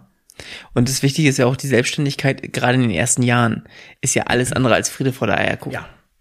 Also das du musst natürlich auch eine gewisse Zeit erstmal überleben, wo du nicht genau, gleich richtig. die Umsätze hast, dass die dich ernähren können. Und ja. das ist eben da scheitern eben viele. Nicht? Also wenn, wer sich selbstständig macht und der denkt, er kann vom ersten Monat seine Miete bezahlen und sein Auto und was dich alles weit gefehlt. Also du, du musst erstmal viel investieren, bis es so weit ist, dass dann überhaupt äh, das richtig losgeht. Genau. Ja, wenn du dir Aldi mal zum Beispiel ansiehst, Aldi war in, den, äh, in England, die haben überhaupt keine Gewinn gemacht. Jahre nicht, überhaupt nicht. Aber die haben immer daran festgehalten und irgendwann gab es dann den Knall, dann haben die Leute gekauft mhm. und heute sind die super erfolgreich. Du brauchst eben eine gewisse Anlaufzeit. Und genauso ist es jetzt mit meinem Ketchup, um mal jetzt wieder den, den Bogen zu machen. Ich weiß ganz genau, äh, dass ich eine gewisse Zeit brauche, bis ich mich eben am Markt durchsetze. Aber du Auf musst eben daran festhalten, du musst an deiner Idee festhalten, du musst an deiner Linie festhalten und dann wird es auch kommen. Die Kunden geben mir jedenfalls recht und die Reaktion, sonst hätte ich schon längst aufgehört. Wenn mein Produkt jetzt scheiße wäre und die Leute das einfach nicht mehr kaufen oder überhaupt nicht kaufen mhm. würden, denn mein Ketchup ist ja im Verhältnis zu anderen Ketchup sehr teuer. Also in Lebensmittel einzeln kostet eine Flasche 3,49 Euro. Mhm. So, du kannst auch eine haben für 1,99, 1,29 oder Aber 89 Du trinkst, trinkst ja nicht an einem Abend aus, das Ding, ne? Ja, richtig. Der, ja, ich sage immer, das ist ja. ein Ketchup, der, der muss nicht auf jeder Pizza sein, sondern das ist ein Ketchup, wenn der auf dem Tisch steht, dann steht da schon ordentlich was auf dem Tisch. Mhm. Ich bin der Ferrari auf den Essenstisch am Grill, ja. ja. So, und, und da will ich hin. Ich werde den unteren Bereich nicht abdecken und ich bin nur nicht der Billy Jakob, sondern wer meinen Ketchup haben will, muss aus der Tasche kommen, weil letztendlich ist es nicht, dass ich mich daran bereichere, sondern das Produkt selbst hat in der Entwicklung und in dem, was im Produkt drinsteht, hat es halt die gewisse Wertigkeit und die muss zum Schluss auch bezahlt werden. Curry Paule, wir von Hauptstadt Podcast, wenn ihr sagen, bei uns gibt's nur noch Curry Paule Ketchup auf dem Tisch. Nur noch Curry Paule, ja, davon geht man aus. Ja. ja. Curry Paule. Wir also du hast ja, also da, bei dir ist es so, als wenn man einen Schalter anstellt, du, dich kann man, glaube ich, den nächsten drei Stunden, da würdest du auch noch richtig, äh, richtig guten Mehrwert liefern. Ja. Äh, aber ich glaube, unsere Zeit ist langsam um um. Also ich muss ja sagen, ich war in Hamburg eingeladen bei Bedo und der hat die Sendung, ist kein Witz, was ich sage, der hat die Sendung wirklich verlängert, weil ich hatte so viel zu erzählen, dass er sagt hat, in der normalen Sendezeit kriege ich dich nicht unter. Also hat er schon mal von Hause aus das länger gemacht und war ein super Ding gewesen, ja. Aber als Curry Paul hier angekommen ist, da hat er ja gesagt, ich habe ihn gefragt, was er heute noch alles so auf dem, auf dem Tablett hat und da stand noch eine ganze Menge drauf. Heute, ja, also jetzt ist nicht Feierabend. Jetzt gehe ich zurück, mache meine Banksachen im Internet, muss viele Sachen überweisen und dann bereite ich mich vor, ich bin morgen auf dem Markt ja. und äh, werde morgen äh, ähm, äh, auf dem Markt stehen und meine Produkte auf dem Markt, also das mag auch noch, mhm. ja, also ich stehe selber da und äh, werde meine Produkte am Markt an. Frischer All, frischer All. All, Bananen, Bananen, genau, richtig, ja, ja, ja. Aber mach dich schon mal darauf gefasst, wenn wir die Bombe hier zünden, ne? wenn, wenn dein Podcast rauskommt, da, da, da, wird eine Auftragsflut kommen. Ja, da, da hoffe ich ja, da hoffe ich. Aber als, als vorletzte Frage nochmal, was beschäftigt dich gerade noch? Also abseits von der ganzen Currywurst, die natürlich die beste ist weltweit. Was Ey, hast du gerade noch so? So wie du dir sagt hast, kann man das stehen lassen. Ja, genau. Muss nicht rausschneiden. Nein, auch nicht. Hier wird nichts geschnitten. Erik schneidet sowieso nicht. Also, was mich noch beschäftigt. Ja. Mhm. Ja, musst du ein bisschen präzisieren, in welche Richtung mich beschäftigt. Ganz allgemein. Currypaule. Oder vielleicht mal nicht Currypaule, sondern Andreas Kempf. Andreas Kempf. Also da gibt es eigentlich gar nicht mal so viel, muss ich dir mal sagen, weil ähm, ich lebe meine Sache und und das lebe ich 24 Stunden und da ist nicht ja. viel Platz für andere Sachen. Also äh, ich habe alles, was ich brauche und äh, ich bringe mein Geschäft voran und ich habe jetzt natürlich, sagen wir mal, beschäftigen tun mich jetzt die Wahlen, wenn du so willst. Wir sind ja. ja im Wahljahr 21. Das beschäftigt mich schon. Also wie die Bundesregierung aussehen wird nach der Wahl und ja. wie es in Berlin aussehen wird. Äh, ob wir eine Bürgermeisterin oder einen Bürgermeister bekommen und äh, welchen Bundeskanzler oder Bundeskanzlerin wir bekommen. Also das beschäftigt, das ist eigentlich das, was mich jetzt am meisten zurzeit beschäftigt, ja. Okay. Das heißt, du Thema. versuchst viele Gespräche zu führen, um zu sehen, in welche Richtung kann es gehen, oder?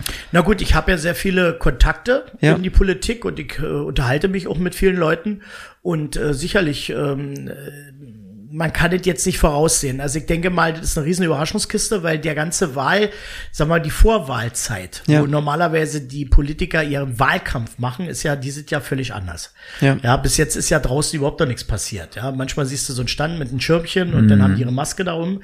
Und ähm, aber diese richtigen großen Wahlkampfveranstaltungen, wie sie eigentlich normal sind, finden ja nicht statt. Ja. Also der Wähler wird ja eigentlich so ein bisschen jetzt allein gelassen. Also der holt seine Informationen aus dem Fernsehen, aus der Zeitung, aus den sozialen Netzwerken.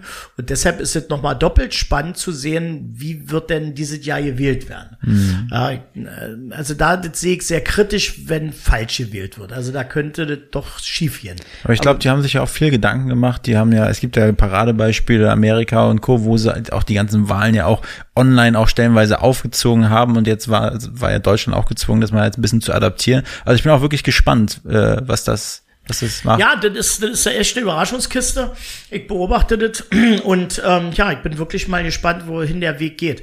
Also ich sag mal, ähm, was mich auch beschäftigt, so diese, diese, sagen wir mal, alles, was mit Fahrrad zu tun hat, sag mal ganz ehrlich. Also die Leute sagen immer, ich wäre sehr fahrradkritisch, also ich mache ja sehr viele Posts im Internet und die sagen immer, ah, jetzt wettert da wieder gegen die Fahrradfahrer. Aber letztendlich ist es so, ich fahre nicht Fahrrad. Das ja. hat einen Grund, ja, weil mir immer der Hintern wehtut, wenn ich Fahrrad fahre. Deshalb mache ich das nicht. Mhm. Aber äh, die Fahrradfahrer sind schon so eine besonderen Leute, die eben sehr rücksichtslos sind als Verkehrsteilnehmer. Das muss man ganz klar so sagen. Richtig. Und dann haben sie nicht mal einen Führerschein und kein Nummernschild. Das heißt, ähm, ich habe vor meiner Fleischerei einen Radweg und habe permanent Schwierigkeiten mit den Radfahrern, die also überhaupt äh, nur auf sich bedacht sind und die spucken einen an und versuchen einen noch zu treten und was wir sehen. Also wenn ich, wenn ich Auto fahre und irgendeine Oma oder so auf, auf einen Damm angeht aus Versehen, dann halte ich nicht an, spuck die an und beschimpft die, sondern versuche auszuweichen. Und das Problem bei den Radfahrern, was ich eben sehe, ist, dass die teilweise oder größtenteils keinen Führerschein haben. Das heißt, die sind nicht sehr weitblickend in ihrer Fahrt. Also ein Autofahrer guckt immer zig Meter voraus. Was passiert da vorne? Macht ja. ein Fahrradfahrer nicht. Nicht? Der hat sein Handy in der rechten Hand, dann hat er noch seine großen Lautsprecher auf und der hört ja nichts. Und du siehst ja anhand dieser dramatischen Unfälle, dass also die äh, Fahrradfahrer vom LKW überrollt werden, wo ich als Autofahrer mal sage, wie kann sowas sein? Ja, also wenn ich Fahrrad fahren würde, ähm, und ich bin ja schon mal Fahrrad gefahren und so ein großer LKW neben mir ist, dann halte ich an und guck erstmal, was macht der? Sieht der mich? Also ich habe schon die Angst, der sieht mich nicht. Vielleicht sieht er mich. Aber das gibt eben viele Fahrradfahrer, die fahren und drauf los und sind der Meinung, die haben die Vorfahrt gepachtet und dann hat der die nicht gesehen. Und dann haben die auch keine Chance auszuweichen, dass sowas Dramatisches passiert. Mhm. Und das ist sehr, sehr traurig. Und da habe ich immer, und das habe ich auch gepostet, habe endlich gesagt, die Politik müsste sich hier was einfallen lassen. Nach meiner Meinung müssten alle Fahrradfahrer einen Führerschein machen. Und die müssten auch ein Nummernschild haben, die müssten Steuern bezahlen. Und ähm, damit, wenn sie bei Rot rüberfahren, und das machen die ja zuhauf, ähm, äh, dass man auch weiß, wer ist denn da gefahren. Also äh, die sind ja nicht greifbar, nicht? Wenn der dich anspuckt und gibt richtig Gas, ist ein guter Radfahrer, dann ist der weg. Du ja. weißt ja nicht, wer gewesen ist. Du kannst auch von hinten kein Nummernschild sehen. Ist beim Auto anders. Du fährst jemand an oder überfährst was, machst was ja. kaputt oder so, musst ja keinen überfahren. Aber man kann nicht immer registrieren. Man kann immer sagen, okay, das war das Nummernschild XY. Und dann kann man immer Rückschluss auf den Fahrer machen. Kannst du beim Fahrrad nicht. Und da bin ich der Meinung, hat so ja die Polizeichefin schon mal gesagt, dass man wirklich darüber nachdenken müsste, das mal zu regulieren. Denn ich meine, wir haben eine Zeit gehabt, da haben wir wenig Radfahrer gehabt, da war es okay. Aber wenn du heute mal durch Kreuzberg gehst, äh, Du hast so viele Radfahrer, das müsste mittlerweile mal reguliert werden. Und ich bin der Meinung, ein Fahrradfahrer sollte auch schon die Verkehrsregeln kennen.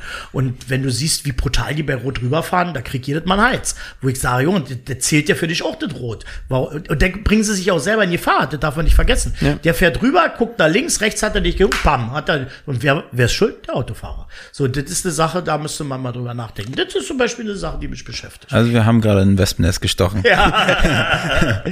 und wenn wir jetzt Wahlen, wir nennen natürlich keine Parteien oder Namen oder, aber gibt es so ein Thema, wo du sagst, da, da guckst du schon genauer drauf?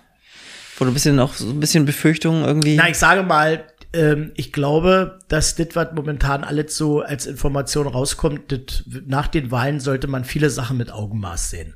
Also ich bin nicht derjenige, der sagt, innerhalb des S-Bahn-Rings sollten keine Autos mehr fahren. Ja. Sind wir wieder beim Fahrrad. ähm, äh, also ich möchte, wenn ich zum Termin hier nicht schweißgebadet hier ankomme. Stell dir vor, ich wäre heute mit Fahrrad gefahren, dann würde ich hier schon nach äh, Wildkaninchen riechen. so, ja, da wäre ich schon schweißgebadet. Das ist um mein Gewicht äh, geschuldet. Aber das sind Sachen, da sollte man nochmal drüber nachdenken. Sicherlich, der Umwelt zuliebe sollte man was tun, ja, mhm, ja, aber mit Augenmaß. Also man sollte nicht mit einem Hammer raufschlagen und alles kaputt schlagen, sondern man sollte wirklich mit Augenmaß die ganze Sache betrachten und manche Sachen, die eben von gewissen Parteien gefordert sind, halte ich für überzogen, ja. halte ich langfristig nicht für machbar, ist reine äh, Wahlpropaganda. Und weil auch die Parteien, die diese extremen Dinge propagieren, werden sie nicht umsetzen können, weil es einfach nicht geht. So. Ja. Und das ist das, was mich so ein bisschen ärgert bei manchen Parteien, die da so eine, äh, so eine Sachen aufrufen, wo du sagst, das geht ja nicht. Das, das, das, das, das wird nicht funktionieren. Das, das, wir sind eine, wir sind eine Weltmetropole Berlin. Da kannst du dir sagen, innerhalb, der, guck mal, die ganzen Fahrradwege, äh, die jetzt entstanden sind, diese Pop-Up-Radwege, mhm. die haben ja viele Parkplätze gefordert. Ja. So, und keiner, zum Beispiel, ganz Beispiel, was mich auch sehr ärgert hat, ist Tempelhof. Tempelhof hat jetzt eine Busspur, wo auch Fahrräder fahren können. Und die, äh, im Tempelhofer Damm sind die Parkplätze alle weg. So, da sage ich mal, da hat niemand nachgedacht. Die Unternehmer brauchen das. Du kannst nicht mal ein Auto entladen. Du kannst nicht mal anhalten, dir Brötchen holen. Das kostet Umsatz. Die machen die ganze Unternehmerstruktur dort kaputt. Das muss man sagen. Hin und wieder sieht man es mal in den Medien, dass jemand sich beschwert, dass er den Mut hat, auch darüber mal zu, was zu sagen. Aber im Prinzip sind alle kuschen erstmal und sagen nichts und warten ab. Aber das kann es nicht sein. Und ich sage mal, jetzt ist es ja auch so, dass für Radfahrer die Busspur freigeben ist. Ich meine, jeder, der das mal gesehen hat, das geht ja nicht, ja. Da fährt ein Radfahrer mit, weiß ich nicht, 15 kmh, 20 kmh und der Bus tuckert da hinterher und versucht dann links auszuscheren und schneidet die Autos, damit er eigentlich ist ja die, die Busspur mal dafür gemacht worden, dass der Bus da lang fährt. So mittlerweile fährt der Fahrradfahrer auch da, aber der ist ja viel langsamer als der Bus. Also das sind alles Sachen, wo ich mal sage, Leute, das habt ihr euch die richtig überlegt. Und das Problem ist, es funktioniert für den Fahrradfahrer auch nicht. Ich bin vor zwei Wochen im Kurfürstendamm dann auch der Busspur gefahren und der Bus ist so dicht hinter mir gewesen und hat so eng überholt, weil er das natürlich auch nicht anders konnte. Aber das war für mich natürlich auch. Äh, ja, damit hat er dich in die Gefahr gebracht. Ja. Äh, der Busfahrer hat Frust, weil du bist Klar. nicht der einzige Radfahrer, der in den Weg ja, versperrt. So, und äh, je nachdem, in welchem Bezirk er ist, bis am Außenbezirk ist es sicherlich für ihn einfacher, aber ist es ein Stadtbezirk, Kreuzberg ja. oder so, oder Tempelhof, da wird's dann schon interessant. Und ich sag mal, das sind genau die Sachen, wo ich mal sage, da ist nicht richtig zu Ende gedacht worden. Ja. Da muss es andere Lösungen geben und ich hoffe, dass äh, die Politik auch einsieht und dann die Weichen eben für die Zukunft anders stellt, als das, was jetzt propagiert wird. Ja. Das muss ich mal sagen. Das ist eigentlich das, was mich so momentan berührt. Nicht? Aber teilweise, zum Beispiel, was mich jetzt auch bewegt hat, war diese Außen, äh, jetzt äh, die Außengastronomie wird freigegeben. Ja, hört sich toll an, ist super. Und ähm, ich habe dann eine öffentliche Frage im, in, bei Instagram gestellt und habe die Politiker gefragt und die sehen das ja alle bei mir und habe gefragt, Leute, wie stellt ihr euch das vor? Ich bin in Imbiss, habe Außenbestuhlung, soll ich jemand einstellen, der jetzt guckt, ob du einen Test hast, ob du negativ bist, ob du einen Impfpass hast oder ob du genesen bist? Da brauche ich ja Personal für. Du bist jetzt bei mir im Imbiss, holst du eine Curry mit Fritten, dann setzt du dich hin? Ja, soll jetzt die eine Verkäuferin rauskommen und sagen, entschuldigen Sie mal bitte, bevor Sie sich hinsetzen, können Sie mal im Impfpass zeigen? Funktioniert doch überhaupt nicht. Also was habe ich gemacht? Meine Tische sind nicht draußen. Ich kann es nicht leisten. So, und äh, der Herr Schaja von der FDP hatte das aufgenommen, hatte das dann im Wirtschaftsausschuss der Frau Popp gefragt und äh, das kann man auch im Internet sehen und die Frau Popp hat verheerend geantwortet, weil dafür gibt's keine Lösung. Darüber hat man sich keine Gedanken gemacht. Mhm. Und das ist eigentlich so das, was auch in der Politik momentan mich so ein bisschen stört. Viele Sachen sind ange, angefangen worden oder beschlossen worden, zum Beispiel Mietendeckel. Ja, da wird eine Sache gemacht, die sich gut anhört erstmal für den Bürger und sagt, Mensch, toll, Mietendeckel, jetzt geht's los. Und dann scheitert dieses Ding, weil einfach nicht zu Ende gedacht wurde. In Karlsruhe. Bitte? In Karlsruhe. Ja, so dann scheitert es und, und, und, und dann sind alle baff, alle müssen mit immer Miete nachzahlen mhm. und dann werden Gelder vom Staat freigegeben und diese Leute eben zu helfen und so. Das wäre alles unnötig. Hätten die Leute vorher nachgedacht und sich überlegt oder das, das müssen doch auch bei solchen Leuten Berater geben. Das muss doch Leute geben, die Ahnung haben, Anwälte, was weiß der Kuckuck, die, die, die Politiker beraten. Sicherlich können die nicht alles wissen. Okay. Ja. Aber wenn ich Politiker bin, ich will ein Gesetz bringen, dann muss ich mich doch richtig informieren und muss sagen, können wir dieses Gesetz so bringen. Und dann gibt es sicherlich, und als dieses Gesetz rausgekommen ist, haben alle gesagt, das kann nicht halten, das ist verfassungswidrig, das funktioniert nicht. Und ich kann mir nicht vorstellen, dass die Politiker, die das auf den Weg gebracht haben, das vorher nicht gewusst haben.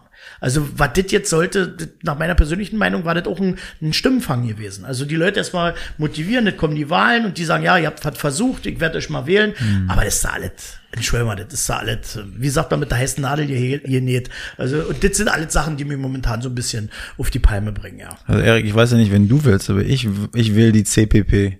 Was ist das? Curry-Paule-Partei. Ja, genau, die Curry-Paule-Partei gibt's noch nicht, aber wird's noch nicht geben. Also ich möchte, möchte dazu sagen, ich möchte nicht in die Politik, ja. Also was die Leute da so aushalten müssen, das ist schon, ist schon hart. Mhm. Und ähm, ja, und jeder versucht natürlich die beste Arbeit zu machen, das ist in Ordnung. Ähm, ja, aber die sollten erstmal ein bisschen besser nachdenken, bevor sie irgendwas als Gesetz auf den Weg bringen. Okay, Paul, jetzt haben wir noch eine Frage, die den Puls ein bisschen runterbringt. Ja, Wen würdest du gerne als nächstes bei uns auf dem Thron sehen und hören? Ja, also mir würde da spontan an, einfallen den Tino Barth. Mhm. Der Tino Barth ist erster Vorsitzender des Internationalen Wirtschaftsrats. Der ist also wirklich äh, ein interessanter Mann, der viel zu erzählen hat.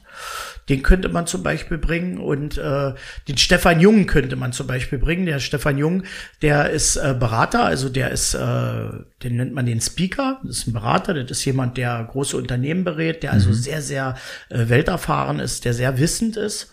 Das ist also zum Beispiel auch ein Herrn, den, der kommt zwar aus Hamburg, aber der mhm. würde sicherlich das öfter mal in Berlin, der würde das sicherlich auch machen. Und da ist, hat man auch eine gewisse ja, Freude beim Zuhören, weil der wirklich was zu erzählen hat. Okay. Und hast du zu den beiden noch so ein, zwei Stichworte, die wir auf jeden Fall in irgendwelche Kerben, die wir auf jeden Fall schlagen sollten? Na, auf jeden Fall ist es so bei Tino ich äh, politisch, ja. also politisch, wie, wie es weitergeht oder wie er die Sache sieht. Und ähm, das ist ja, der internationale Wirtschaftsrat ist ja ein Verbund von vielen Unternehmern, großen Unternehmern. Ja. Und äh, da hat er sicherlich viel zu erzählen, aber sicherlich politisch. Mhm. Und beim, beim Stefan Jung ist es halt so, dass man sagen kann, ähm, da kann man Weltwirtschaft. Ja, wie wird die Wirtschaft sich entwickeln? Wie, wie werden in der Zukunft die Unternehmen aussehen? Das ist seine ja. Stärke. Und das ist, der hat da wirklich interessante Thesen. Also das ist ähm, eine Sache, da höre ich auch sehr, sehr gerne zu. Ist auch ein Freund von mir und ähm, der hat wirklich was zu erzählen, was einem zum Nachdenken, Nachdenken bringt und er kann so ein bisschen die Zukunft beleuchten, damit man mal so einen, Einf äh, so einen Einblick bekommt. Wie sieht's dann eigentlich mal so in 20, 30, 40, 50 Jahren aus? Und da hat er so gewisse Ansätze, die, wo ich mal sage, ja, das kann wirklich so kommen. Also das ist sehr, sehr interessant. Kann ich euch nur empfehlen. Okay. Vielen Dank für die Tipps. Die Einladungen sind auf jeden Fall raus. Ja. Perfekt. Curry Paule, aka, nee, Andreas Kempf, aka äh, Curry Paule, vielen, vielen Dank, dass du den äh, weiten Weg auf dich genommen hast, dass ja. du das gemacht hast. Mittlerweile scheint draußen auch schon wieder die Sonne, glaube ich. Wir haben aufgegessen. Die Currywurst ist alle aus dem Glas.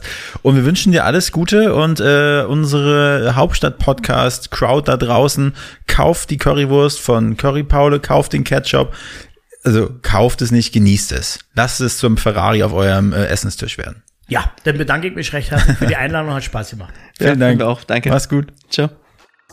Diese Folge wurde produziert von NextGen Media, deiner Full-Service-Marketing-Agentur aus Berlin.